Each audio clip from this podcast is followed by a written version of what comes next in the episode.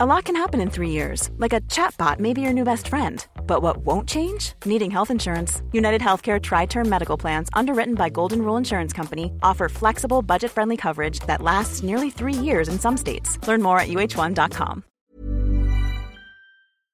Bonjour à tous et bienvenue dans le Rendez-vous Jeu, l'émission bimensuelle où on vous résume toute l'actu du jeu vidéo et de l'industrie du gaming. C'est parti!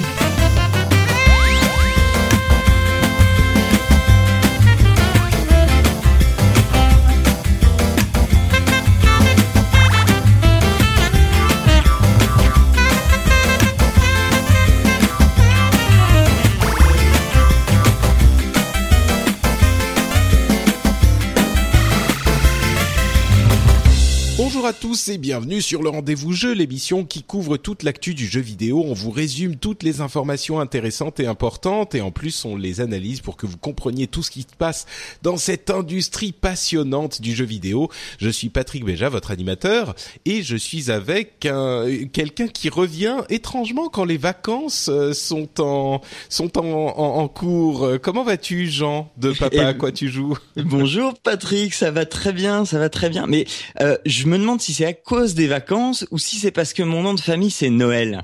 Ah, effectivement, et je suis sûr que personne n'a jamais évoqué la chose. et, et, bah non, non, évidemment, c'est pour ça que je le dis parce que personne n'a jamais. Personne n'y pense, mais quel quel génie J'y avais jamais pensé, c'est vrai. Donc effectivement, Jean Noël est avec nous pour Noël. On fait original. Merci d'être là. Euh, comme les gens comme les gens qui euh, écoutent l'émission régulièrement le savent et s'en souviennent, euh, tu fais une émission qui s'appelle Papa à quoi tu joues, dont on peut se douter du sujet euh, et dont on parlera un petit peu plus en fin d'émission. Ça marche. Mais en attendant, on a un programme euh, à la fois chargé et pas trop lourd à évoquer. En fait, il n'y a pas, à mon sens, une ou deux news importantes qui sortent du lot, mais tout un méli-mélo de plein de petites news intéressantes euh, qu'on va évoquer. Certaines un petit peu spécialisées, d'autres qui toucheront absolument tout le monde. Mais je te propose qu'on se lance tout de suite dans cette formidable aventure du jeu vidéo. Comme et oui, lançons-nous, mais pas trop fort, sinon ça fait mal. ah, je sens que tu as écouté l'ami euh, Cédric Bonnet, toi. Ah non, même pas, même pas. Ah, il, a tendance à faire la blague du allez, on se lance, et puis il fait oh ah oui, ah oui, c'est vrai. c'est voilà, c'est la blague de Cédric. Bon, bah écoutez, on va se, on va commencer avec un, un jeune homme qui lui aussi s'est lancé d'une manière euh, un petit peu attendue finalement, puisqu'il s'agit de Hideo Kojima qui a enfin après une euh, interminable agonie d'un an euh, chez Konami, qui a enfin quitté officiellement la société et qui a pas perdu de temps pour annoncer la création de son nouveau studio. Et alors, son nouveau studio, on s'en doutait un petit peu. Hein, c'est pas quelque chose qui est très surprenant. Euh, il y a deux choses qui sont pas horriblement surprenantes non plus, mais dont on attend les, détails. C'est euh, le champ d'activité du studio et son euh, son partenaire. Alors on se demandait s'il allait euh, chercher un autre développeur, euh, faire du crowdfunding, ce genre de choses. ils ont ils ont confirmé que enfin c'est Sony qui a confirmé en fait que ça serait en partenariat avec Sony qu'il qu'il développerait sa nouvelle licence qui serait complètement différente de bien sûr Metal Gear Solid puisque Metal Gear Solid appartient toujours à Konami mais il a dit que ça serait une expérience vraiment différente et donc ça sera en partenariat avec Sony et ils auront une exclusivité de de quelques temps au moins sur le titre qui sortira pour la PlayStation 4. Il sortira ensuite au moins sur PC, mais bon, ils n'ont pas évidemment donné plus de détails que ça. Il a dit aussi qu'il se concentrerait sans doute dans un deuxième temps, s'il le pouvait, sur euh, des films ou des séries télé ou des médias, des médias comme ça, euh, un petit peu plus cinématographiques. Euh, ça non plus, c'est pas très surprenant parce qu'on sait très bien que Kojima est un immense fan de cinéma. Euh, d'ailleurs, la bio de son Twitter euh, anglophone, c'est mon corps est composé à 70% de films ou un truc comme ça. En plus, ça se sent vraiment dans ses productions. Mais euh, voilà, donc il a choisi son partenaire. Il a vraiment pas perdu de temps pour l'annoncer. Ça sera, ça sera Sony, ce qui est pas surprenant puisque c'est le développeur japonais, enfin le constructeur japonais dont les développeurs japonais sont très proche. Mhm. Moi, ça me fait plaisir. Ça me fait plaisir parce que ça fait énormément de temps que j'ai énormément de mal pour ce pour ce monsieur parce que euh, parce que la situation dans laquelle il était c'était enfin voilà c'était même là récemment pour les Games Awards et euh, j'avais fait euh, un commentaire dans dans les notes de du rendez-vous jeu il y a il y a quelques mois en en demandant si, parce que voilà, j'aime maintenant Konami me hérisse le poil et c'était par rapport à Metal Gear 5. Si je veux soutenir Kojima, est-ce que j'achète Metal Gear 5 ou est-ce que je fais pas le jeu de Konami, etc. Et donc, enfin voilà, ça y est, Kojima a euh, son studio, machin, je vais pouvoir euh, euh, le soutenir proprement. bah, c'est ouais, c'est c'est une question compliquée hein, parce que on en, on parlait justement. Tu tu disais les Game Awards, euh, la juste, on en parlait l'année dernière, l'année dernière, à l'épisode précédent, et euh, il y a des gens qui ont dit avec raison quelque part que euh, Konami est dans son droit et qu'il n'y a pas de raison mmh. que il, il laisse euh, Kojima faire ce qu'il veut et que c'est quand même une société et que la société bah voilà c'est pas c'est pas les bisounours quoi et hum, c'est vrai que en même temps, euh, Konami, on a vraiment l'impression qu'ils trahissent leur public, quoi. Ils s'écartent, ils vont plutôt vers les jeux mobiles un petit peu faciles, ils vont vers le pachinko. Il y a cette, euh, cette retourne euh, vers le pachinko. oui, oui. Bon, disons que tous les développeurs font un peu de pachinko euh, au Japon, mais là, on a vraiment l'impression qu'ils ont fermé les studios de développement de entre guillemets vrais jeux. Donc il y a, et puis il y a des, des il y a eu des rapports journal, de journalistes selon lesquels l'ambiance chez Konami était complètement euh, horrible et que euh, il s'était fait de, de, de brimades et d'engueulades et de donc il y a plein d'indices qui laissent penser que même si c'est vrai qu'il faut rester neutre et qu'on sait jamais qui est le méchant dans l'histoire, bah il y a plein d'indices qui laissent quand même penser que euh, c'est pas forcément Kojima qui a le plus de tort à son actif, même si on peut se douter qu'il y a des problèmes de euh, développeurs qui prend ses rêves pour des réalités et qui euh, développe un jeu pendant des années et des années et qui peaufine tout le temps et qui n'arrive jamais à terminer, etc. Euh, et que donc Konami a mis un arrêt à tout ça. Bon, il y a quand même beaucoup d'autres indices qui laissent penser que c'est quand même Konami qui, qui, qui gère pas très bien les choses mmh. de leur côté. Et puis forcément l'idée que de voir des licences comme Silent Hill, Silent Hills euh, Metal Gear ou enfin il y en a plein chez Konami, on en parlait souvent, mais euh, Castlevania, etc. Euh, devenir un petit peu compliqué, enfin qu'on ne les verra peut-être plus dans des jeux corrects. Bah forcément ils se retournent contre leur public et du coup mhm. on a tendance à prendre parti pour pour Kojima, mais bon on verra ce que ça donne. Maintenant en fait je pense qu'on aura la réponse parce que hum, on va avoir, euh, on va avoir le, le, studio est complètement indépendant de Sony. On ne sait pas ce qu'il ce qu'il lancera pour les IP euh, spécifiquement, mais si elles sortent ailleurs que sur PlayStation 4, on, pardon, on se doute que Sony ne, ne les possédera pas. Mais, mais là, du coup, on va voir ce que fait Kojima quand il est tout seul. On va voir s'il va être capable de finir un jeu et de le sortir. Quoi. Alors tout seul, non, parce qu'il y a ce partenariat avec PlayStation. Et je pense que c'est, il est important ce partenariat parce que euh, je pense que Kojima enfin tu l'as dit, il part tellement dans tous les sens qu'il a besoin quelque part d'un garde-fou pour euh, et, et, et, je pense que PlayStation est là justement pour faire ce garde-fou et euh, pour euh, parce que quelque part il a conscience de ça, il, sait qu'il est ambitieux et, et voilà. Et je, je pense qu'il sait qu'il est pas facile à vivre de fait de cette ambition. Et, et, il a besoin de ça aussi. Ouais, peut-être qu'il s'est, peut-être qu'il s'est dit lui-même, vaut mieux que j'ai un, un, un, adulte dans notre relation pour me dire à quel moment il faut que je m'arrête et que au moins avoir ce, ce contre-pouvoir euh, qui est important. Bon, en tout cas, on verra l'avenir de Kojima Productions. Je suis sûr qu'on entendra parler bientôt de leur projet dans l'année 2016. Il y aura, à mon sens, euh, une petite annonce, mais bon, peut-être au Game Awards justement avec euh, Jeff Keighley. Euh, Undertale. Est-ce que tu as déjà entendu parler d'Undertale? Oui, beaucoup en ce moment, c'est bizarre. Ouais, c'est dingue. Hein euh, alors, je, je voulais l'évoquer parce que c'est vrai que c'est un jeu qui a pris l'internet euh, by storm, comme on dit en anglais. Alors cette news me donne l'occasion de le faire. En fait, euh, il a reçu le, le, le, le, comment dire le prix du meilleur jeu chez Game FAQ, bon qui est un site parmi d'autres, euh, le, le prix du meilleur jeu de tous les temps et c'est donc euh, Undertale qui est le, le, le gagnant. Alors, ils ont fait toute une série de, de, de c'est une sorte de championnat avec plein de de comment dire de rounds et de brackets et de bref.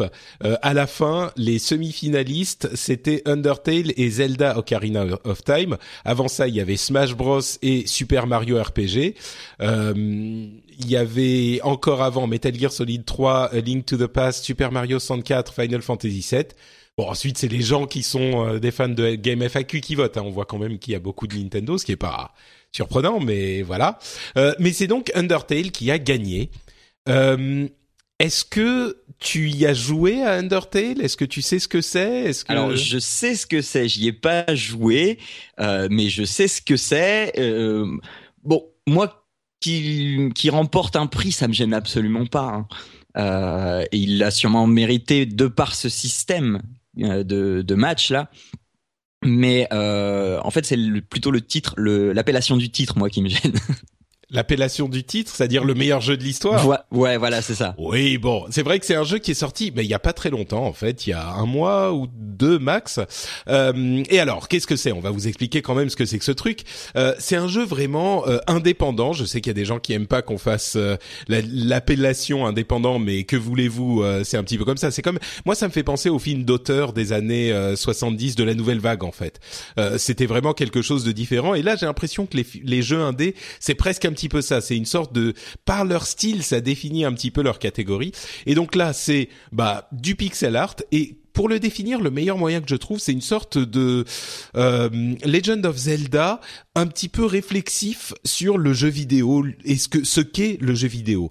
Euh, on a des, des jeux comme ça, euh, surtout chez les indés, qui essayent de, de faire des choses un petit peu plus intelligentes que simplement une histoire comme on pourrait euh, l'imaginer si on continue cette comparaison avec le cinéma. Les AAA, c'est les blockbusters, les films d'été où bon, on n'a pas forcément euh, des, des réflexions philosophiques très compliquées. Tu peux et les jeux ton cerveau à côté, quoi. Voilà, c'est ça. Même si ça peut être moi, bon, je vais je vais dire ce que j'en pense juste après. Mais on peut poser son cerveau, on s'amuse bien et puis voilà. Et les jeux indés, c'est un petit peu les films d'auteur où on a une réflexion sur le média, sur euh, euh ce que veut dire, sur le sens de la vie, sur euh, bon, il y a plein de et ça peut être très drôle et très intéressant aussi. Hein, ça veut pas forcément dire chiant, mais euh, et puis bien sûr, hein, un, un, jeu indé, c'est généralement fait par une équipe beaucoup plus petite qui se compte en sur les doigts d'une main ou un petit, tout petit peu plus quand les triple A sont faits par des équipes qui comptent euh, souvent des dizaines voire des centaines de personnes. Euh, Undertale, donc je disais, c'est une sorte de Zelda euh, où on joue une petite fille qui tombe dans le monde des monstres. Il y a le, le les monstres qui vivent sous terre, d'où Under, et, et les humains qui vivent euh, sur Terre et donc elle tombe dans le monde des monstres et il y a plein de euh, trucs qui lui arrivent.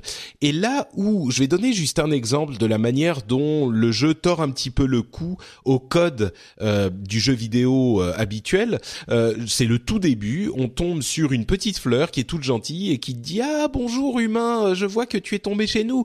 Allez je vais t'aider à découvrir comment ça marche ici parce que attention hein, c'est pas facile.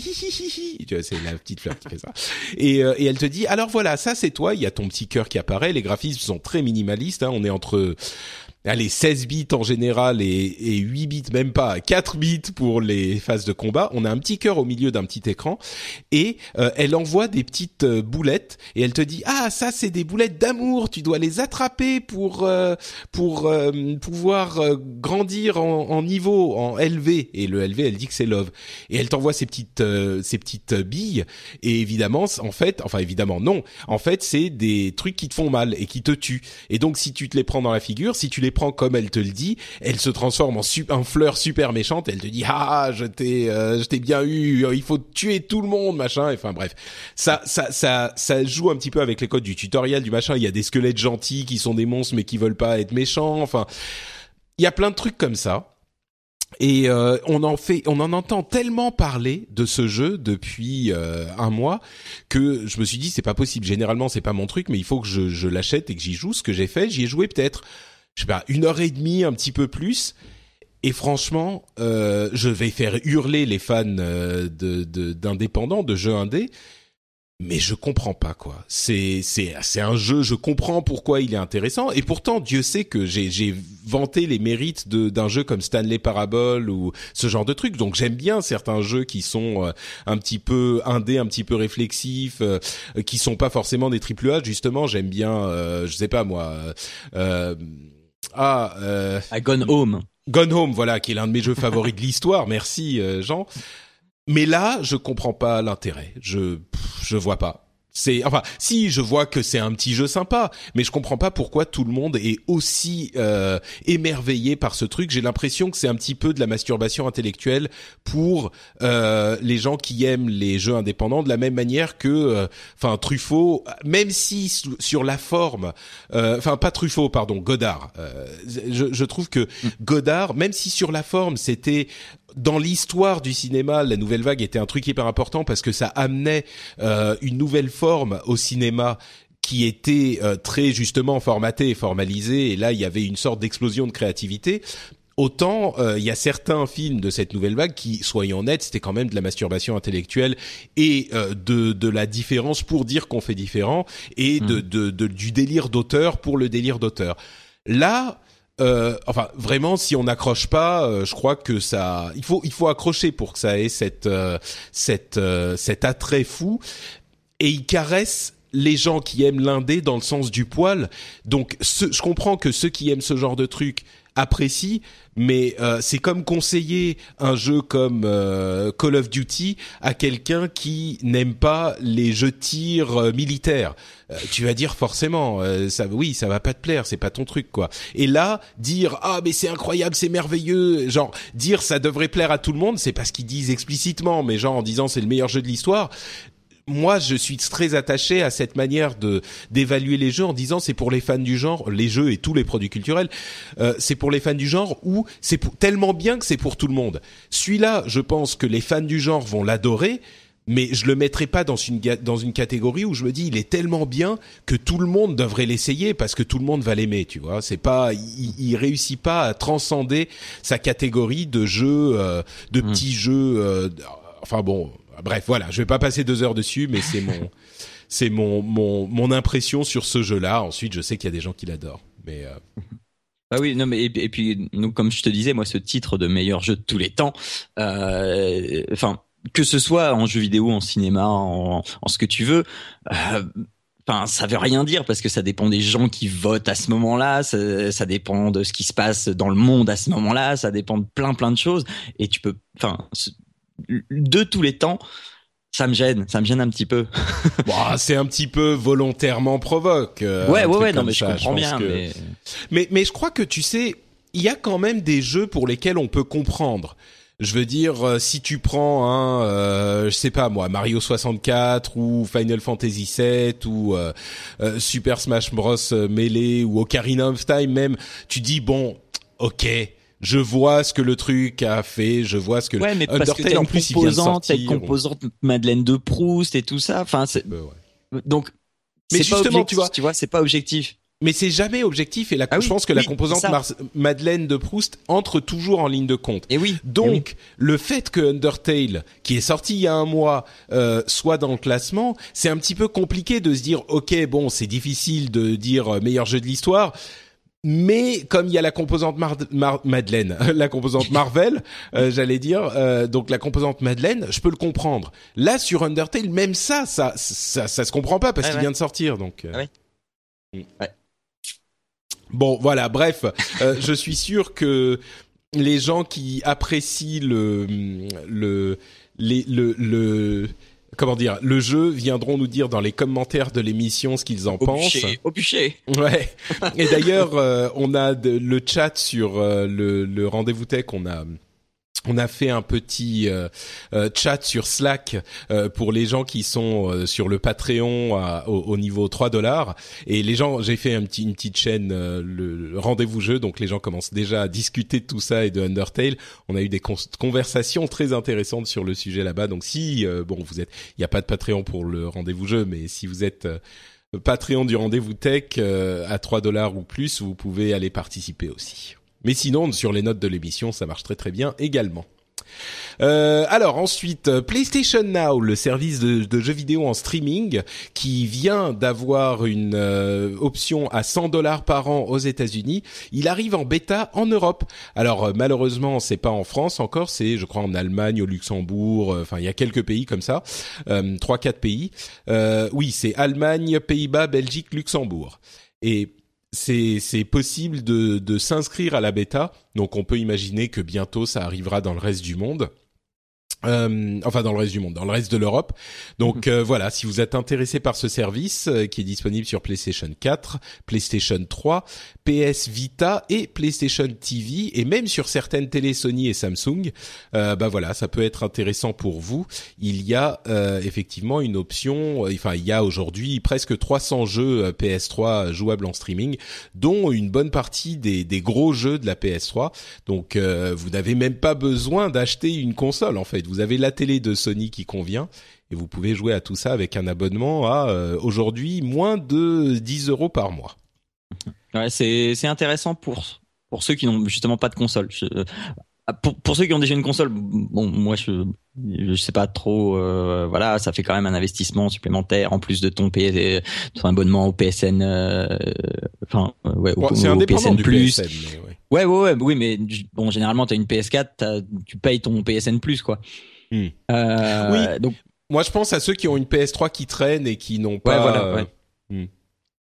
Ouais, toi, ça t'intéresserait pas ce truc. T'as déjà ta PS4, tu joues en local. Ben non, non, non, non, j'ai pas encore de PS4 euh, parce que euh, ah. je, suis, je, suis, je suis en train de me convertir au PC Master Race. Ah, d'accord, très bien, très bien. Et donc je n'arrive pas à me motiver pour acheter une PS4 en fait. Bah t'en as plus besoin maintenant. T'as une console, t'as un PC, donc. Euh... Bah, bon, en même temps, t'auras pas. Il y a des jeux que t'auras pas, mais. Ouais, voilà, c'est ça. Ouais. Bon, ok. Euh, donc, si vous êtes intéressé par le PlayStation Now, sachez qu'il arrive. Euh, Star Citizen a atteint 100 millions de dollars de financement. Alors, on a souvent évoqué Star Citizen. Hein, c'est le jeu le plus financé de l'histoire euh, de Kickstarter à l'époque où il a fait son Kickstarter et puis il a continué sur son propre site le, le financement.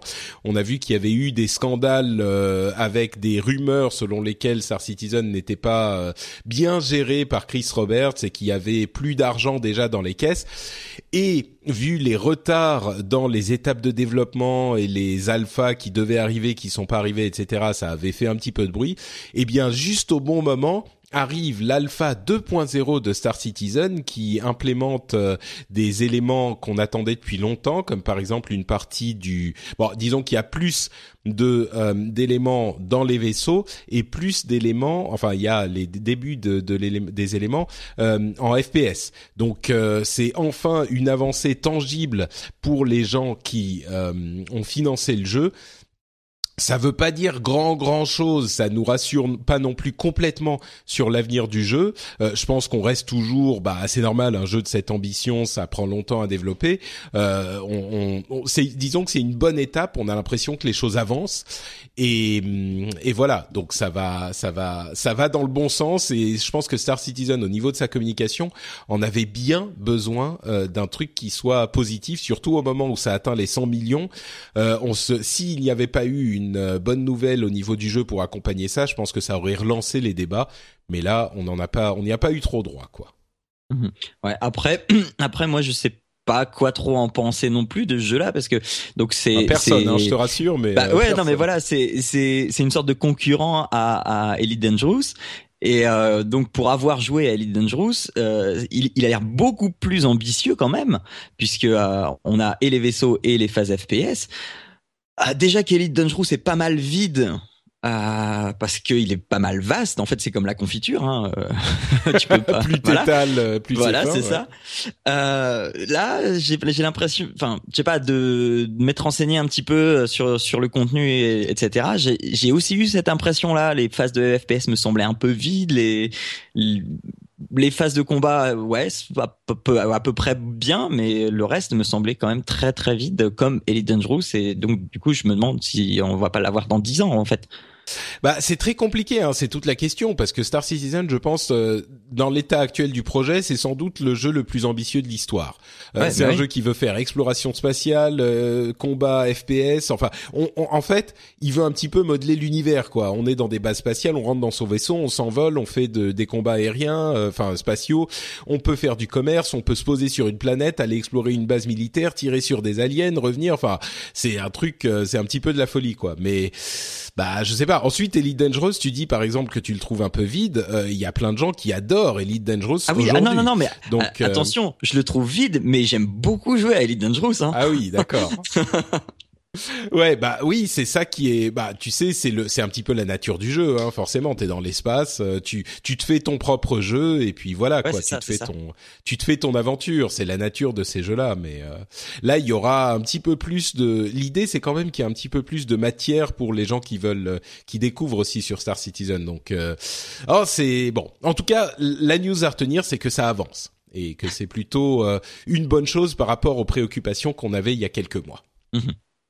Euh, Overwatch, euh, vous savez que je ne me lasse pas de parler d'Overwatch. Eh bien, on a eu une information euh, assez intéressante il y a quelques, une dizaine de jours. C'est une une vidéo surprise du directeur du jeu, Jeff Kaplan, qui a annoncé que les héros et les modes de jeu et les cartes qui arriveraient après le lancement seraient gratuites. Et ça, c'était une grosse, grosse surprise parce que vous savez que euh, il y avait eu une sorte de d'interrogation sur le modèle économique du jeu. On a eu l'information à la BlizzCon que le jeu serait payant euh, à 40 euh, dollars ou 40 euros et la grosse question qui se posait ensuite, c'était est-ce que les, les héros supplémentaires qui ne manqueraient pas d'arriver, les cartes, les modes supplémentaires seraient payants? La grande préoccupation étant que si c'était le cas, ça diviserait la communauté. On en avait déjà parlé quand on parlait de Battlefront, etc.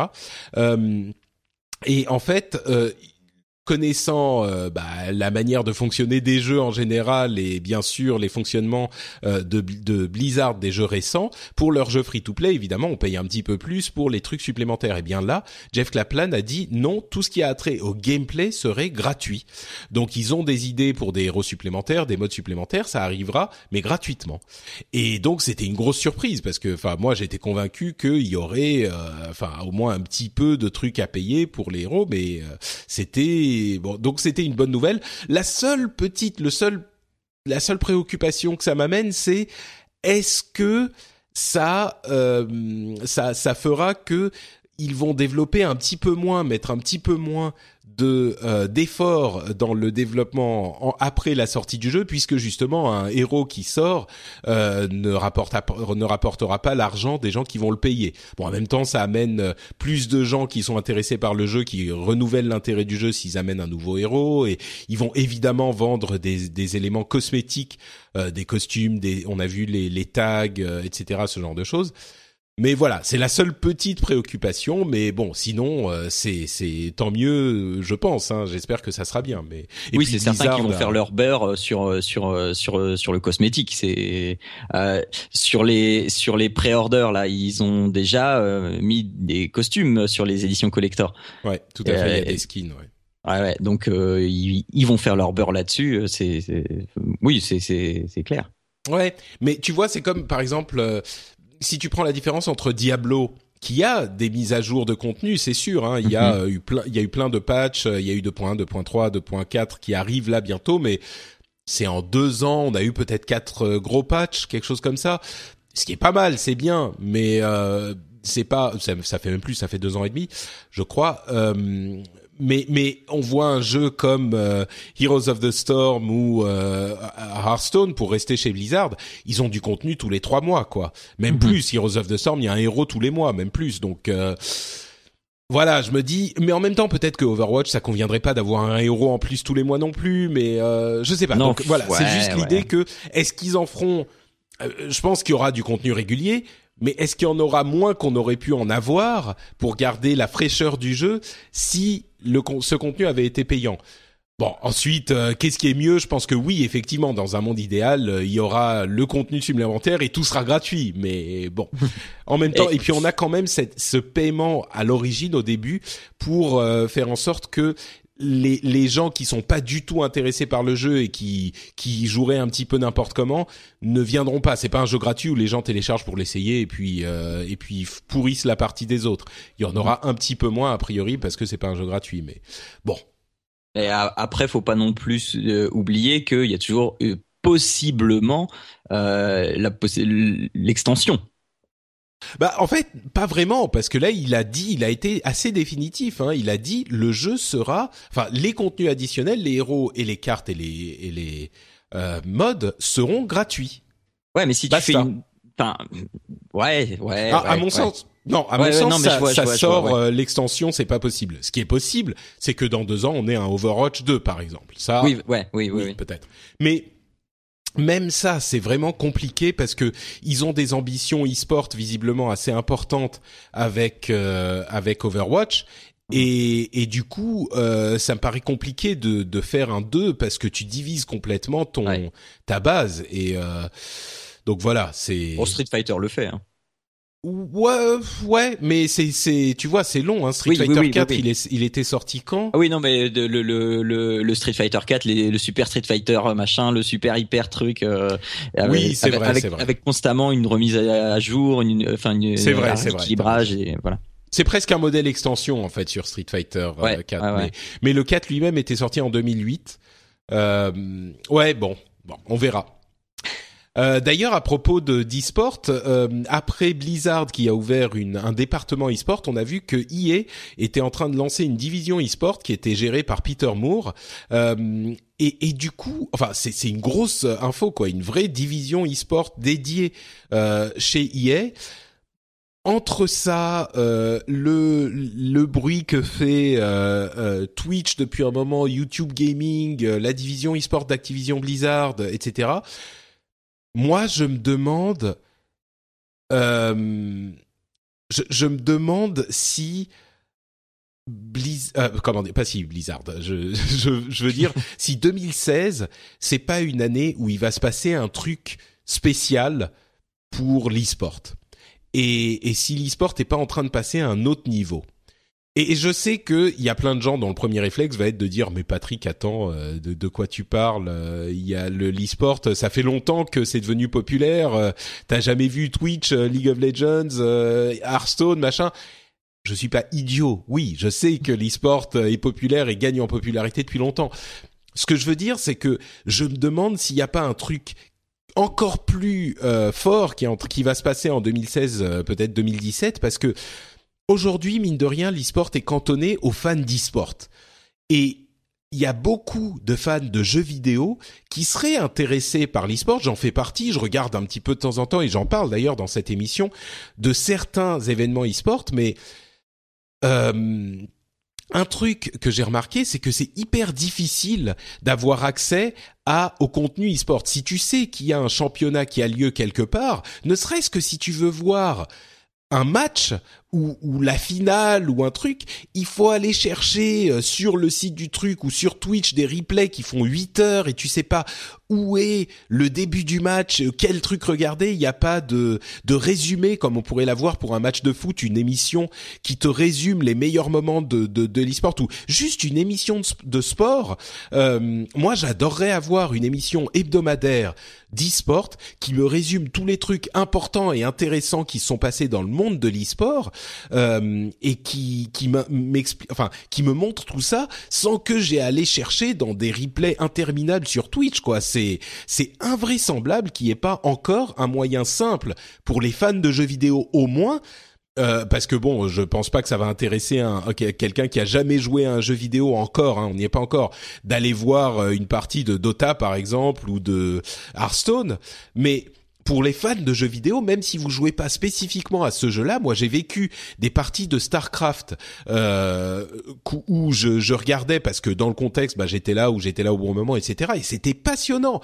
Et j'adorerais pouvoir avoir ça dans une émission simple à regarder qui me résume ça ou qui me, me montre les matchs qui comptent sans que j'ai à aller chercher dans des heures de replay quoi. C'est invraisemblable que ça n'existe pas encore. Donc je me demande si ces divisions de gens bah on parlait d'adultes tout à l'heure avec Kojima je me demande si c'est pas les gens sérieux, les adultes, les gens qui savent comment présenter le sport classique dans une d'une manière qui soit attrayante euh, pour le, le, les gens en général, euh, sont pas en train d'arriver et vont pas faire un truc qui qui étendent l'attrait de l'e-sport un petit peu plus loin que les fans d'e-sport aujourd'hui. Moi, j'adorerais avoir une émission qui me résume euh, bah, euh, League of Legends, euh, Dota, CS:GO, Hearthstone, etc., etc. Enfin tout, enfin même les jeux de combat, Street Fighter, etc., etc et qui me fasse, je sais pas, une émission hebdomadaire qui doit, qui dure une demi-heure, une heure, ce qu'il faut, peut-être même plus, et qui me résume tout ça. Mais pourquoi ça existe pas encore? Si ça eh ben, existe, eh venez me ben, le dire, quoi. Eh ben oui, ben justement. Alors je sais pas s'ils le font toujours, mais sur la petite chaîne de télé No Life, euh, il y avait une émission, je sais pas si elle existe toujours. Il y avait une émission qui s'appelait Skills et euh, où, où, justement il y avait euh, des, des rediffusions de matchs avec des commentateurs dessus et parfois même les joueurs qui revenaient sur leur partie et qui expliquaient, etc. Et c'était vraiment chouette à regarder. Euh, donc ça existait sur No Life, mais euh, je ne là à, l'heure actuelle, je ne sais pas si ça existe encore. Bah oui, malheureusement moi je j'ai pas No Life et puis ensuite tu sais, euh, je pense qu'on est à l'heure d'internet, on n'a pas envie de se bah connecter au moment où passe l'émission. Peut-être qu'ils ont sur ah oui non mais No Life, oui, Ouais, ouais, ouais. ils, ont, ils, ont, leurs émissions dispo sur nos En replay, ouais, ouais. Bah, peut-être qu'il faudrait que je regarde ça, effectivement, mais moi, enfin, je me dis aujourd'hui, c'est malheureux, hein, mais si c'est pas sur YouTube euh, ou Netflix ou un truc comme ça, bah, voilà. Ouais, non, mais je, ouais, non, mais je, je, comprends tout à fait, euh, je, je, comprends tout à fait le point de vue et je suis d'accord pour dire que oui, il se passe quelque chose, euh, il y a quelque chose de sous-jacent là qui va émerger parce que bah, le, le Hi, I'm Dory Shafrir. And I'm Kate Spencer. And we are the hosts of Forever 35. And today we're talking about Club Med, the best all inclusive getaway for families. Today, Club Med has nearly 70 resorts worldwide, from beachside resorts in the Caribbean and Mexico to magical locations in the Maldives and Morocco to ski resorts in the mountains from Canada to the Alps. Between their all inclusive family programming, wellness offerings, land and water sports, and their French heritage inspired food and drink offerings, Club Med is the best way to elevate your family getaway, no matter which location you're at. To learn more, visit clubmed.us. Millions of people have lost weight with personalized plans from Noom, like Evan, who can't stand salads and still lost 50 pounds. Salads, generally, for most people, are the easy button, right? For me, that wasn't an option. I never really was a salad guy. That's just not who I am. But Noom worked for me. Get your personalized plan today at Noom.com. Real Noom user compensated to provide their story. In four weeks, the typical Noom user can expect to lose one to two pounds per week. Individual results may vary. Euh, L'indicateur euh, dont tu n'as pas parlé, en fait, c'est qu'on en entend de plus en plus parler dans les médias généralistes et, euh, et que c'est de moins en moins euh, choquant pour la ménagère, en fait. Ouais.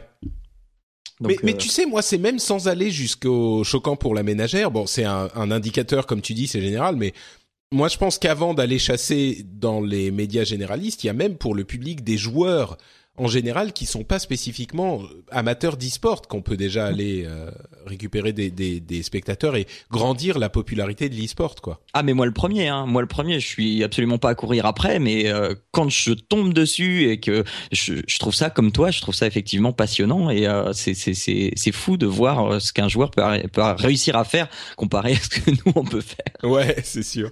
Bah je vais aller voir du côté de Noco si vous savez s'il y a des émissions de ce type-là que j'aurais raté. Enfin, et du coup, euh, je me dis mais où où ils sont? Pourquoi ils font pas plus de Ils sont pas très bons pour se faire connaître, quoi, parce que j'ai quand même des antennes un peu partout dans le jeu vidéo. Mais si vous avez des émissions de ce type euh, de, en français ou en anglais, moi, je suis très curieux de regarder ça et je suis prêt à à, à, à me plonger là-dedans, quoi. Mais je vais regarder déjà du côté de No Life. Euh, D'ailleurs, si vous avez le nom de l'émission, je serais pas compte parce que. C'est Skills, Skills, Skills, ouais, Skills.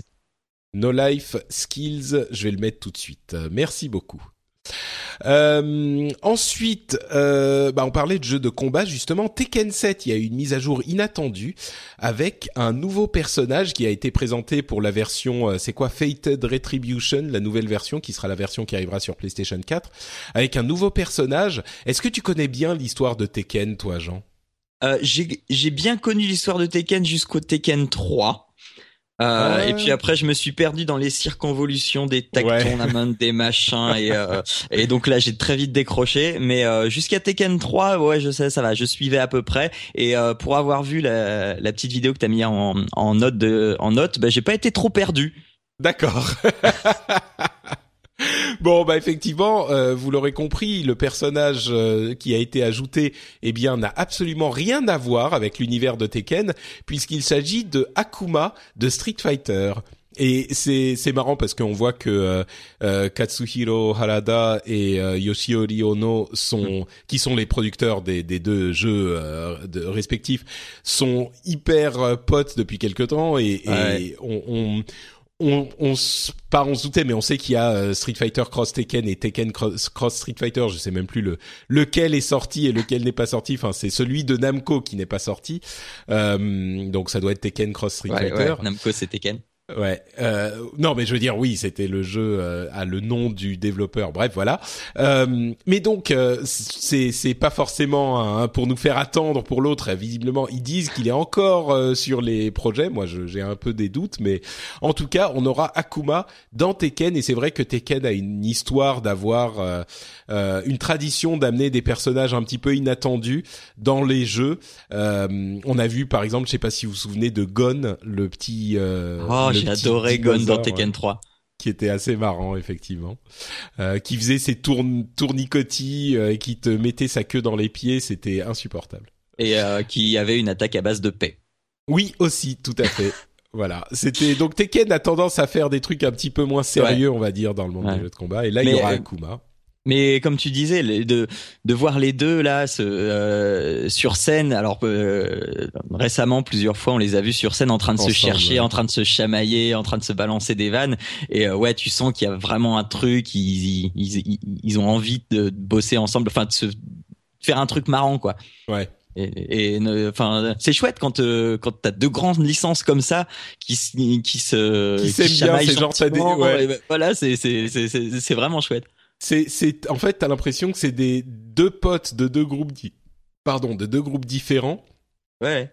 qui, qui se rejoignent et qui sont potes aussi, donc c'est cool. Euh, et, et sinon, justement, Bandai Namco est en train de teaser un jeu. Alors le jeu sera, euh, le teasing sera fini dans euh, 3 ou 4 heures, là au moment où on enregistre. 14 heures, Donc, euh, 14 voilà. heures.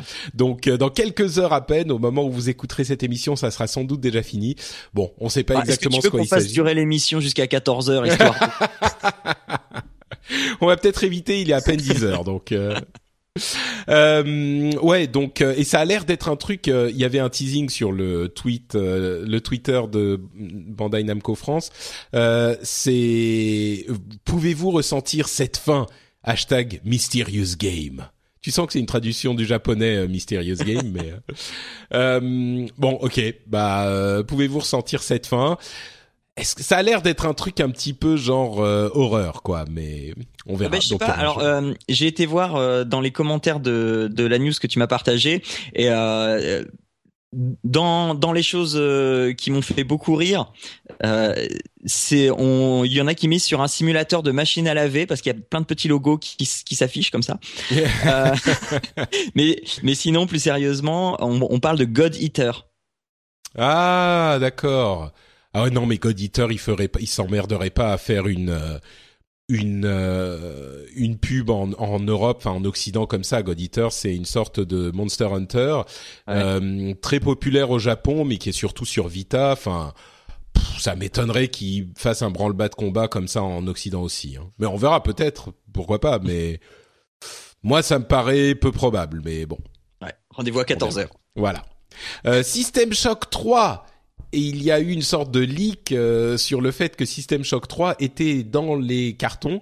Alors qu'est-ce que c'est que System Shock 3 Jean, tu m'as ce dit que que tu connaissais parfaitement Voilà. bien euh, le, je le- ne sais absolument pas ce qu'est System Shock. Euh, Est-ce que- euh, je est-ce sais, que tu je sais pas, sais- peut-être je vis dans une grotte, je sais pas. Mais Ah non non non non, Non, non. c'est c'est un jeu qui est un petit peu ancien, hein, System Shock quand même.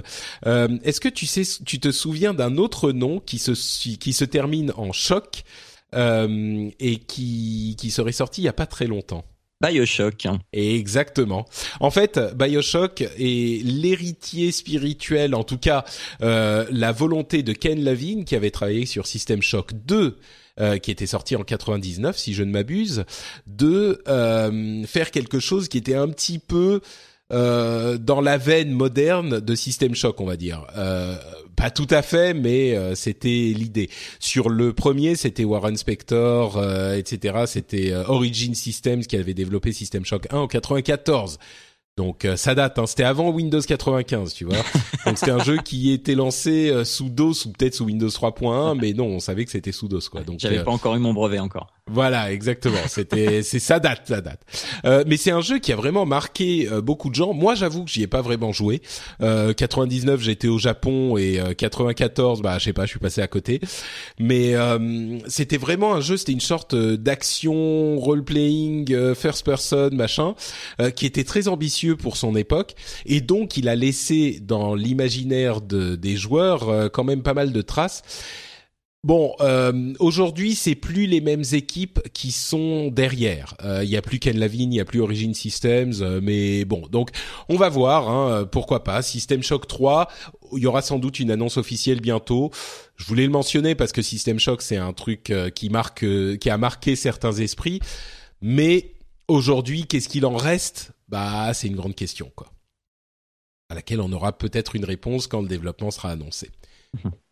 Euh, Valve et HTC, ça, on a vu que il y a un moment, ils ont déclaré, ils ont annoncé que euh, le le le Vive sortirait en avril 2016 pour les en version finale, en version consommateur. Donc euh, voilà, ça commence à se préciser. Hein, mais euh, mais même pour les développeurs, je crois. Oui, oui, oui, Alors pour les développeurs, ça serait 2016, c'est ça. Donc 2015, il y aura définitivement certainement rien euh, au niveau du Vive euh, pour les, les développeurs. On, on, pensait avoir quelques versions aux développeurs en 2015, finalement non. Donc euh, oui, clairement 2016. Moi, je dirais même 2016, euh, ça va être l'année vraiment des early adopters pour le pour ah la bah, pour la réalité virtuelle. Attends, attends, attends, attends. Tu tu nous as dit que 2016 c'était l'année de l'e-sport et maintenant tu nous dis que c'est l'année de la VR. Il va falloir choisir, Patrick. Ouais, ça peut être l'année des deux, non? Euh, C'est l'année de l'e-sport en VR. Euh, tu mets ton casque pour voir. Euh... Non, euh, non, non. Bah, ce que je dis sur l'e-sport, c'est que je pense qu'il va, ça va commencer à, à sortir du carcan e-sport en 2016. Enfin, j'espère. Je sais pas. Je me demande s'il va se passer un truc. Mais pour la VR, euh, non, ça c'est encore plus définitif. Je pense vraiment que 2016 sera l'année où la VR. Enfin, c'est même pas. Je pense, c'est sûr. Ça va commencer à sortir en 2016 mais euh, à l'époque où j'ai commencé à dire ça, c'était à l'époque où on pensait encore que euh, les premiers casques seraient disponibles euh, mi-fin 2015. Mmh. Pour moi, ce que je voulais dire, c'est que non, 2015, ça sera vraiment le tout début early adopter, et il y aura rien vraiment avant mi-fin 2016, rien d'intéressant. et, et là, je suis en train de me dire, bah, on est encore en train de décaler, quoi. Bon, 2016 pour moi va être l'année où euh, les on va commencer à essayer de comprendre ce que veut dire la réalité virtuelle et on va hum, les, les early adopters, les gens qui veulent faire partie de cette aventure euh, vont commencer à plonger euh, bah, mi 2016 on va dire. Mais mais vraiment euh, ça va pas être intéressant pour les pour le public le grand public à mon sens, avant 2017, parce qu'au début, on va avoir plein de trucs qui veulent rien dire, des expérimentations, des, petites démos, des trucs où on va dire, euh, oh regarde, là tu peux te balader sur Mars, ouais super, et là tu as un jeu où euh, au bout de 10 minutes, euh, tu tu as le, le tournis et t'as envie de vomir parce qu'on n'a pas encore bien compris comment gérer le, le déplacement dans la vie. Je sais pas si vous vous souvenez, les plus vieux d'entre nous, d'entre vous euh, et d'entre nous d'ailleurs, se souviendront peut-être des débuts de la 3D avec la PlayStation 1 et même la PlayStation 2. Il a fallu des années pour savoir comment placer les caméras. Euh, avant toutes les, enfin pendant des années, pendant deux ans, trois ans, les caméras c'était une horreur. Il y avait des jeux où tu, par moment, tu pouvais pas jouer parce que la caméra allait n'importe où. Ça a l'air idiot maintenant parce qu'on sait, on a appris, les développeurs savent comment bien placer une caméra dans un jeu en 3D.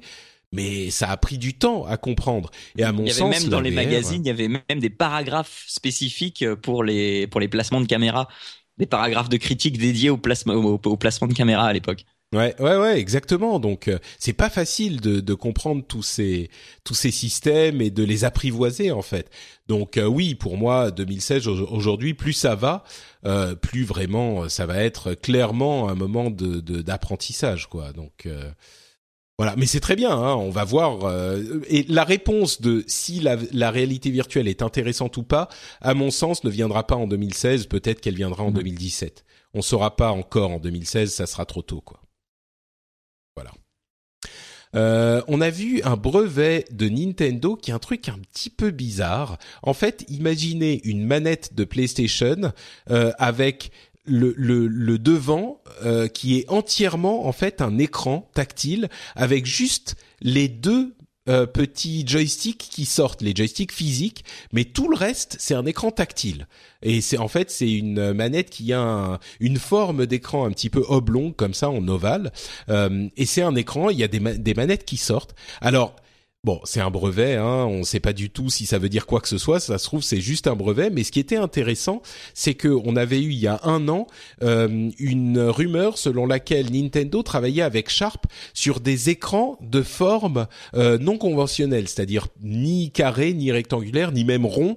Euh, et souvent, Sharp utilise ce genre de technologie pour faire des écrans pour des euh, affichages de dans les voitures, euh, des dashboards, des, des mmh. ah, sur les tableaux de bord, sur les tableaux de bord dans les voitures. Et on se disait à l'époque, ah bah ça doit être pour leur truc quality of life, Nintendo, ils doivent avoir des écrans d'une forme bizarre, ça doit être pour ça. Et là, on se dit c'est peut-être pour leur fameuse console euh, NX euh, qui se déclinerait en version portable de salon, etc. Et là, ça serait peut-être pour une sorte de truc portable qui serait en fait une manette avec un écran intégré ou on sait pas très bien ce que ça veut dire, mais bon, euh, je sais même pas ce que ça veut dire, mais c'est c'est bizarre quoi. Ouais, c'est très bizarre. J'ai très peur de cette manette. Elle m'a fait très peur quand je l'ai ouais, c'est un petit peu un euh, Frankenstein euh, ah, bah, technologique, quoi. Ah, mais complètement. Et surtout que, euh, voilà, le. Alors, heureusement qu'il y a les, ces deux joysticks qui dépassent de chaque côté, parce que euh, sinon, t'as pas de retour au niveau de la sensation. T'as pas de retour de bouton, ce qui est, ce qui peut être extrêmement perturbant déjà. Et bah, c'est le gros problème des jeux sur téléphone mobile. Exactement, parce que en plus, si on te demande de de swiper quelque chose, de, de mettre ton doigt. Moi qui transpire facilement des doigts, je déteste jouer sur mobile et euh, pour cette raison-là, c'est pas agréable, c'est pas machin. Enfin voilà, j'ai j'ai peur. Ouais, bah en l'occurrence, il y a effectivement les joysticks, donc ça c'est ça résout ce problème. Et je pense que si on a les joysticks, on a le repère euh, tactile des joysticks. Mhm. Ensuite, les boutons, ça peut aller. Tu dis, tu mets un bouton à droite du joystick, un bouton à gauche du joystick pour chaque doigt. Même si c'est un bouton tactile, bon bah ça va, tu peux. Euh, et en fait, il y avait aussi des boutons sur le euh, sur pour sur les index, sur les les tranches. Oui, sur les oui. Donc il y en a deux des physiques quoi.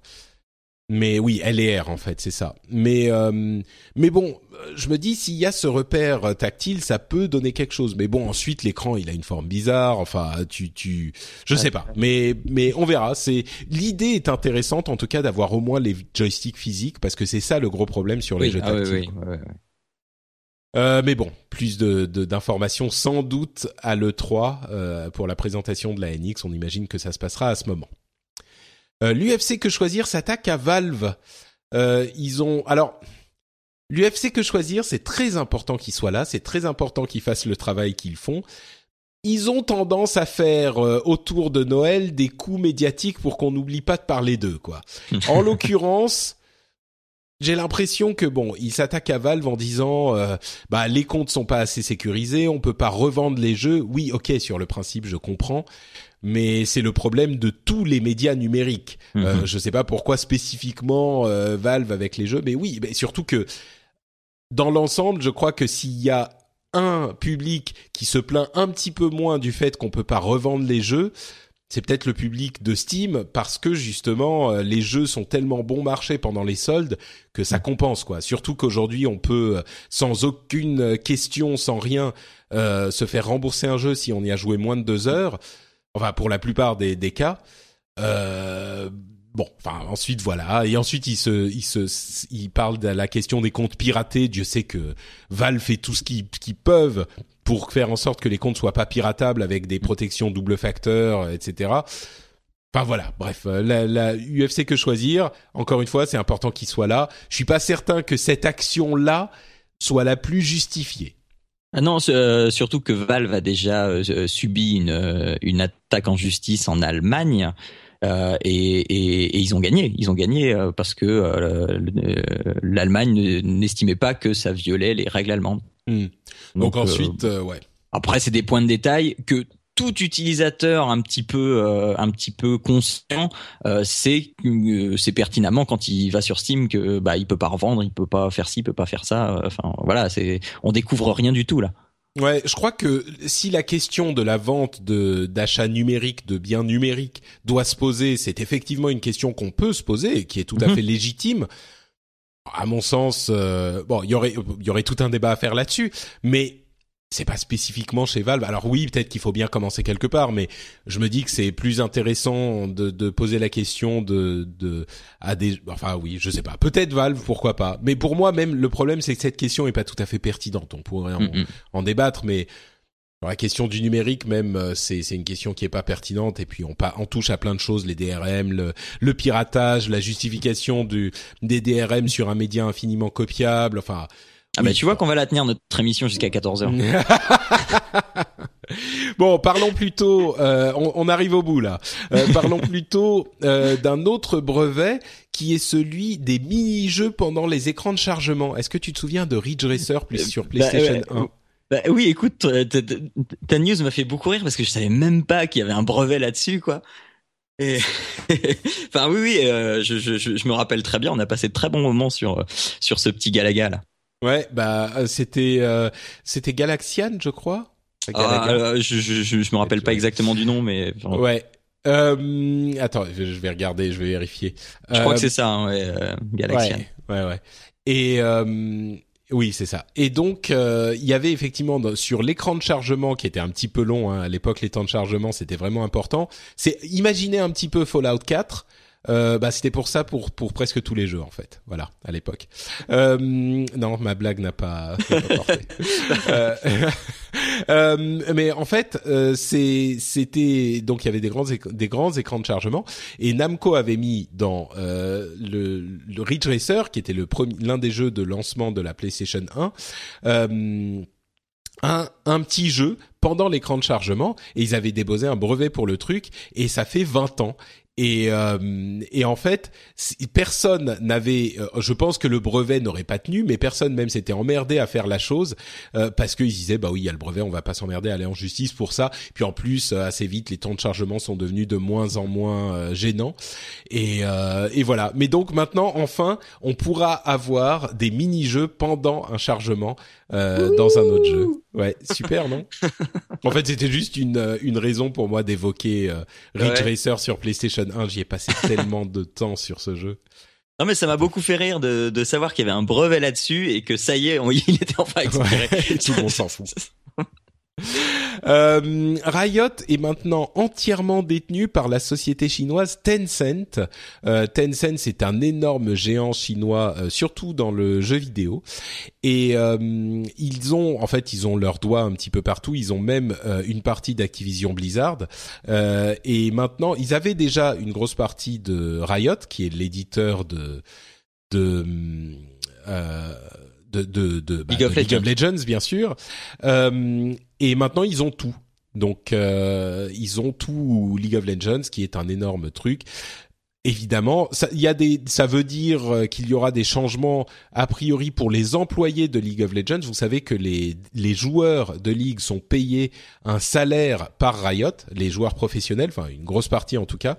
Euh, il y aura des, des intéressements plus importants, etc. Ça a l'air d'aller plutôt dans le, le bon sens. Euh, mais voilà, c'est intéressant de savoir que euh, aujourd'hui League of Legends est entièrement une société chinoise en fait, mmh. enfin mais euh, détenue par une société chinoise. Que devient Riot du coup? Ah bah Riot, c'est juste une société qui est euh, détenue par la holding Tencent Holdings Limited. D'accord. Donc euh, voilà, c'est pas. Ils ont aussi des parts dans euh, Epic, euh, comme je disais, dans Activision Blizzard, si je ne m'abuse, etc., mhm. etc. Donc, bon, c'est juste une holding, quoi. Ils ont plein de trucs. Leur le principal de leur activité sont sont est en Chine. Hein. Ils ont énormément de, de, de sociétés en Chine aussi, mais Voilà. Donc euh, c'était pour les fans de League of Legends, c'est une information euh, importante. Euh, et puis enfin, Twitter a nommé un director of gaming. Euh, là encore, ça montre à quel point le jeu vidéo est important euh, dans le monde d'aujourd'hui. Je pense qu'on n'a plus besoin de le, de le présenter comme ça, mais c'est intéressant de voir que Twitter veut faire des partenariats. En fait, ça veut pas dire qu'on va pouvoir jouer à des jeux vidéo sur Twitter, mais ça veut sans doute plutôt dire qu'il va y avoir des partenariats avec des événements peut-être euh, qui seront euh, relayés sur Twitter de manière un petit peu plus euh, importante. D'accord, ouais, faire du live tweet euh, de d'event euh, bah, e-sport par exemple. Ouais, par exemple, je sais pas exactement quelle forme ça va prendre parce que personne n'a besoin d'un partenariat vraiment avec Twitter, mais on peut se dire qu'il peut y avoir de la même manière qu'il y a de partenariats avec YouTube pour certains trucs. D'ailleurs, il vient de YouTube, Rodrigo euh, Veloso. Euh, C'était l'ancien directeur du contenu, du gaming content euh, chez YouTube. Donc bon, peut-être qu'ils vont qu'ils vont faire des opérations particulières pour le jeu vidéo sur Twitter. Mm-hmm. Voilà pour les news principales. Il y a un dernier truc que je voulais évoquer. C'était un tweet de Trevor Noah qui est, euh, vous savez, un comique qui est maintenant le nouveau euh, euh, présentateur du Daily Show, qui avait longtemps été géré par Jon Stewart. émission américaine de comédie centrale, euh, Comedy Central en anglais, et Yeah. euh, vous savez que je parle souvent de la question de la notation des jeux vidéo. Et euh, moi, comme je l'évoquais tout à l'heure à propos d'Undertale, j'aime bien l'idée que on dise euh, c'est un jeu pas c'est bien, c'est pas bien. Enfin oui, on peut aussi, mais plutôt dire euh, c'est un jeu pour les fans du genre ou c'est un jeu qui est tellement bien qu'il euh, que tout le monde pourrait l'aimer, ou alors carrément c'est un jeu qui est pas bien. Alors juste une parenthèse, juste une parenthèse là sur euh, sur la notation du jeu vidéo parce que je l'ai juste dit euh, en, en tout petit dans les commentaires il y a des mois et des mois, mais ça m'a fait, euh, enfin donc vous en avez parlé deux fois dans le rendez-vous jeu et, et à chaque fois ça me fait énormément sourire parce que là je vais parler de mon métier, mais c'est exactement les mêmes préoccupations sur la notation du jeu vidéo et la, la notation à l'école. Et Oui, parce que toi t'es prof, hein, voilà, précisons. voilà, voilà. Et enfin, à, à chaque fois, ça me, ça me fait beaucoup rire parce que connaissant donc les deux mondes, je- il, il suffit juste de remplacer deux trois mots et les débats sont exactement les mêmes. C'est très très drôle. Bah alors peut-être qu'il faudrait noter les élèves euh, genre euh, pourrait réussir euh, dans cette catégorie, est tellement intelligent qu'il peut faire ce qu'il veut dans la vie, ou alors non il est pourri, euh, c'est pas la peine d'insister. Moi je pense Ah, que ah non, annotation en trois étapes c'est pas mal. pas le dernier n'est pas assez politiquement correct. Non et puis surtout je suis convaincu que pour les élèves c'est pas forcément le cas. On Non, peut non. toujours en rattraper un. euh, il suffit de trouver ce qui lui plaît. Bon. Voilà. Un. La plupart. on va dire qu'il y a quelques rares exceptions partout. Et la manière de le raccrocher à ce qui lui plaît. Exactement. Euh, oui, donc Trevor Noah disait, mais c'est intéressant, ça serait peut-être un, un débat à avoir un jour. Euh, Trevor Noah disait, pour la difficulté dans les jeux vidéo, alors il parle pas de, de des notations, hein, mais il parle de la difficulté, les paramètres de difficulté. Il faudrait pas que ça soit facile, difficile, machin. Il faudrait que ça soit euh, j'ai un vrai boulot, j'ai un boulot à temps partiel ou j'ai pas de, je suis au chômage. Et ça, c'est les niveaux de difficulté en fait. Et euh, c'est marrant parce que ça, ça- pour moi, ça parle un petit peu aussi de cette question de euh, la difficulté vraiment. Enfin, il y a des jeux sur le style des Dark Souls. J'en parlais sur Twitter il y a un moment. Je disais il faudrait qu'on trouve un nom pour les jeux de ce style. Euh, je jouais à, Titan Souls d'ailleurs que j'ai acheté avec ma ma série de jeux achetés sur Steam qui entre parenthèses il y a eu beaucoup de jeux indés et franchement je me rends compte que c'est vraiment pas mon truc quoi. Mais euh, et j'en ai donc essayé pas mal et c'est bon bref. Titan Souls c'est un jeu qui est un petit peu à la Dark Souls et je me disais pour ce style de jeu qui sont hyper durs et qui nécessitent que tu te plies aux règles du jeu et que tu meurs plein de fois pour apprendre comment jouer au jeu il faudrait un nom. Et quelqu'un a sorti le nom de Death Loops les les cycles de mort en fait ou les boucles de mort et je me dis que c'est pas mal comme nom les les les jeux Deathloops. Je trouve ça que c'est euh, c'est pas mal du tout pour définir ces jeux. Et ces jeux-là, c'est des jeux pour lesquels il te faut du temps pour t'investir et pour euh, apprendre à jouer à ce jeu quoi. Et c'est vrai que il y a plein de gens qui disent ah oui mais ça c'est des vrais jeux de joueurs machin mais le fait qu'on ait besoin de temps pour jouer à ces jeux, c'est un facteur important. Euh, et donc, il disait ça en rigolant, Trevor Noah, mais je me dis que je me demande si c'est pas un facteur qu'il faudrait prendre en compte dans euh, simplement l'appréciation des jeux et, mais mais vraiment un facteur euh, à formaliser quoi à dire ce jeu-là il te faut du temps il te faut euh, il faut que tu sois au chômage. Bon je rigole mais il faut que tu sois au chômage pour pouvoir y jouer quoi pour pouvoir complètement je suis je suis tout à fait d'accord et c'est un peu ce qu'on fait nous dans dans Papa à quoi tu joues. Parce enfin vraiment on la composante temps devient essentielle. Dark Souls, je l'ai, je l'ai essayé il y a pas longtemps et j'ai vraiment envie d'aimer ce jeu-là, mais j'y ai joué, euh, je, sais pas, j'ai joué 5 heures, j'ai vraiment envie de l'aimer, mais non, non, j'ai passé le premier boss et, et, je meurs et je meurs et je meurs et, et, non. Et pourtant, j'ai vraiment envie, j'ai vraiment envie, mais, mais t'as pas le temps, quoi, tout mais, bêtement. Mais j'ai pas le temps et comme j'ai pas le temps, je trouve pas d'intérêt à passer autant de temps à apprendre le jeu. Euh, parce que apprendre ça nécessite refaire refaire refaire refaire refaire et non moi j'aime bien la diversité j'aime bien machin et et non voilà quoi Ouais, donc peut-être que, enfin, vous, vous avez un système de notation euh, euh, similaire pour le temps nécessaire, genre euh, papa, genre le, en, nombre d'enfants, en fait, tu pourrais dire. Ça, c'est possible pour un bah, enfant, c'est possible pour trois enfants. là, c'est hyper facile de temps en temps, on dit c'est possible pendant la sieste, euh, c'est possible pendant les biberons, c'est possible. ah, c'est pas mal aussi, ouais, c'est vrai.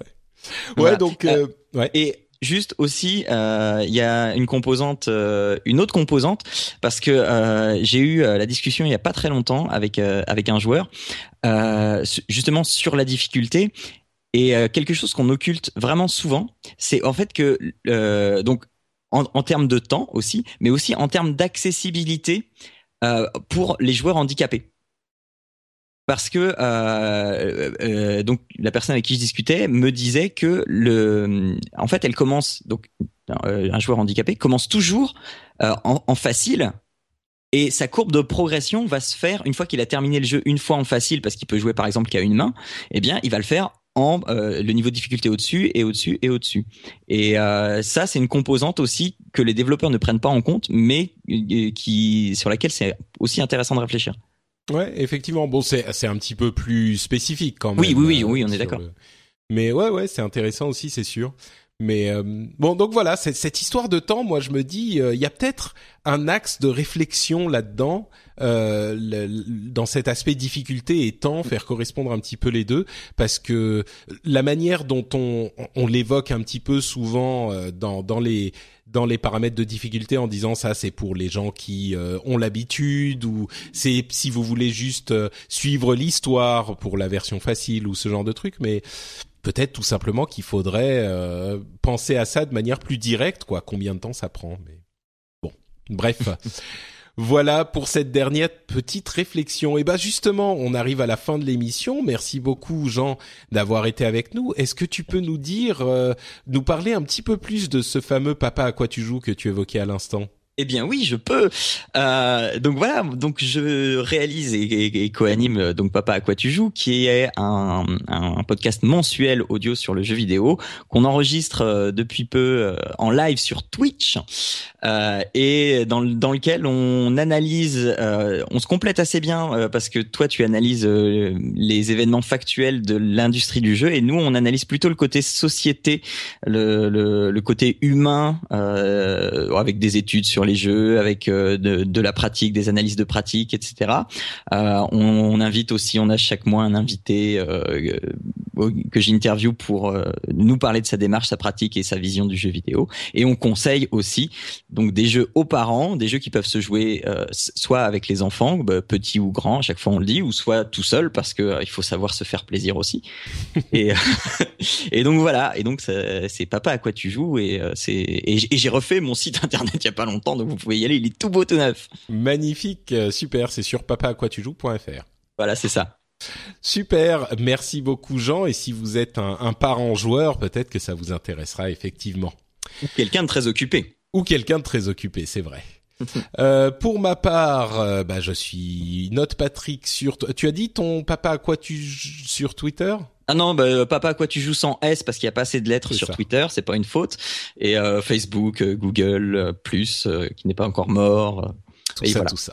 Ça, Pour ça. ma part, c'est Note Patrick sur Twitter et sur Facebook. Vous pouvez me retrouver là-bas si vous avez des choses à me faire, à me dire, euh, si vous voulez me me- faire aussi, Oui, voilà, faisons des Euh, choses à Patrick. envoyer envoyer des gifs euh, de ce que vous voudriez me faire quand je dis que Undertale est complètement overhypé. On l'évoquait dans l'émission ZQSD qu'on a enregistrée la semaine dernière et Diz, l'un des animateurs, disait euh, bah oui, moi je le trouve overhypé et moi je l'avais j'y avais pas encore joué et là je suis complètement d'accord avec lui et il y a une faction euh, pro Un- Undertale qui était vraiment pas contente. Donc j'imagine qu'ils auront quelques mots choisis pour moi sur Twitter ou Facebook. N'hésitez pas à venir me dire ce que vous en pensez. Et vous pouvez aussi retrouver l'émission sur frenchspin.fr. Vous y retrouverez aussi d'autres émissions, comme par exemple le rendez-vous jeu. Non, ça c'est cette émission dont on parle maintenant. Le rendez-vous tech.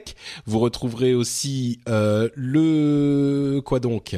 Le l'émission qui s'appelle Positron, l'émission qui s'appelle Upload, etc., etc. Il y a plein de choses à découvrir sur FrenchSpin.fr. N'hésitez pas à y faire un tour. Je vous souhaite un excellent Noël, d'excellentes fêtes de fin d'année et un très très bon nouvel an. Plein de bises. Merci à vous tous de nous avoir suivis dans cette année qui a été euh, bah, la première année complète, la vraie année du rendez-vous jeu. Euh, je l'évoque de temps en temps sur Twitter. euh, ça a été. On est d'ailleurs entre parenthèses dans les le top euh, des meilleurs Oui, podcasts d'ailleurs, de oui, l'année. félicitations, félicitations. Merci, merci d'iTunes euh, qui reste le catalogue euh, de podcasts de référence. Donc c'est un podcast qui a à peine plus d'un an et déjà on est dans les meilleurs podcasts sur iTunes. Je ne sais et, et évidemment c'est parce que vous vous avez répondu présent, vous appréciez la formule. Donc euh, merci mille fois à vous tous d'avoir été présents pendant cette première vraie année du rendez-vous jeu. Mais c'est Euh, l'effet Patrick, ça, c'est l'effet Patrick. Bah j'ose espérer que que c'est surtout que l'émission est de qualité quoi. Euh, Bah, c'est ça aussi l'effet Patrick. Ah, qu'il est gentil, qu'il est gentil. Bien joué, merci Jean. Euh, mais d'ailleurs, en parlant de d'iTunes, si vous appréciez l'émission, tiens, bah c'est les fêtes de fin d'année, vous avez un moment à perdre. Euh, passez donc sur iTunes ou sur n'importe quel autre répertoire de podcasts que vous utilisez. Et si vous pouviez laisser un, un- une review avec, euh, enfin surtout, cliquez sur le nombre d'étoiles euh, que vous pensez que vaut l'émission. Ça prend vraiment deux secondes. Vous allez sur iTunes ou ailleurs, vous cliquez sur le nombre d'étoiles. À la limite, vous laissez une review. Ça serait hyper hyper gentil de votre part. Et tiens, je lirai quelques reviews euh, l'année prochaine si j'y pense. Pour le prochain épisode, j'essaierai d'y penser, de lire euh, quelques reviews. Ça aide énormément l'émission à gagner en visibilité. Donc euh, merci mille fois, mille fois de votre soutien. Excellente fête de fin d'année et on se retrouve euh, bah, début 2016 pour un nouvel épisode avec encore plein de news jeux vidéo qui seront encore plus intéressantes, j'en suis convaincu, dans cette année 2016. Plein de bises à tous. Merci encore d'avoir fait cette année de cette année jeux vidéo ludique pour le rendez-vous jeu ce qu'elle est et on se retrouve dans 15 jours. Ciao à tous. Ciao à tous, joyeux Noël, jouez bien.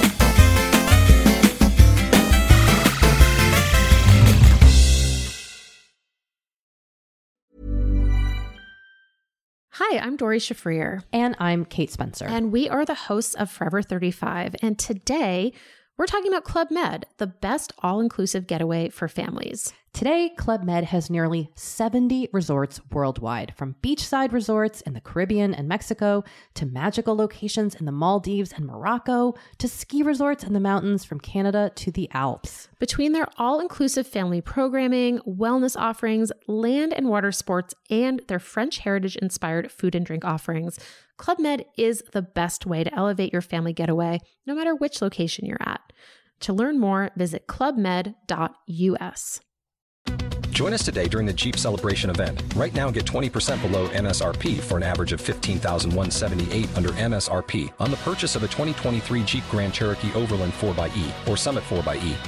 Not compatible with lease offers or with any other consumer incentive offers. 15,178 average based on 20% below average MSRP from all 2023 Grand Cherokee Overland 4xE and Summit 4xE models in dealer stock. Residency restrictions apply. Take retail delivery from dealer stock by 4 1. Jeep is a registered trademark.